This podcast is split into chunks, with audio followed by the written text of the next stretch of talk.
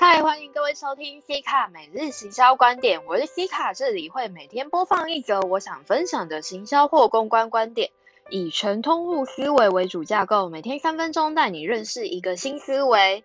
今天想与各位分享的是，拜拜，奇摩知识家。今天社群最惊天动地的新闻，应当就是奇摩知识家要随着无名的脚步去了。不过是说，到底还有谁有在用奇摩知识家呢？你可以告诉我吗？我实在也蛮怀疑，怎么可以撑这么久的？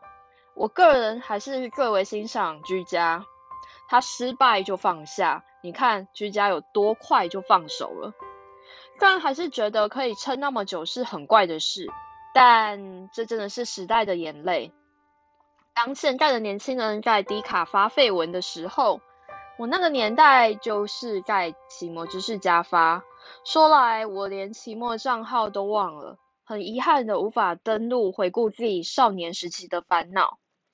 年纪渐长，要掰的社群也变多了。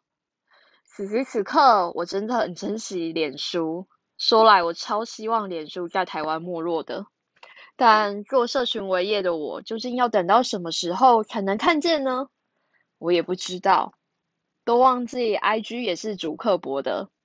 好的，想回顾五六七年级生你们的少年时期的烦恼，记得要在五月四号前哦。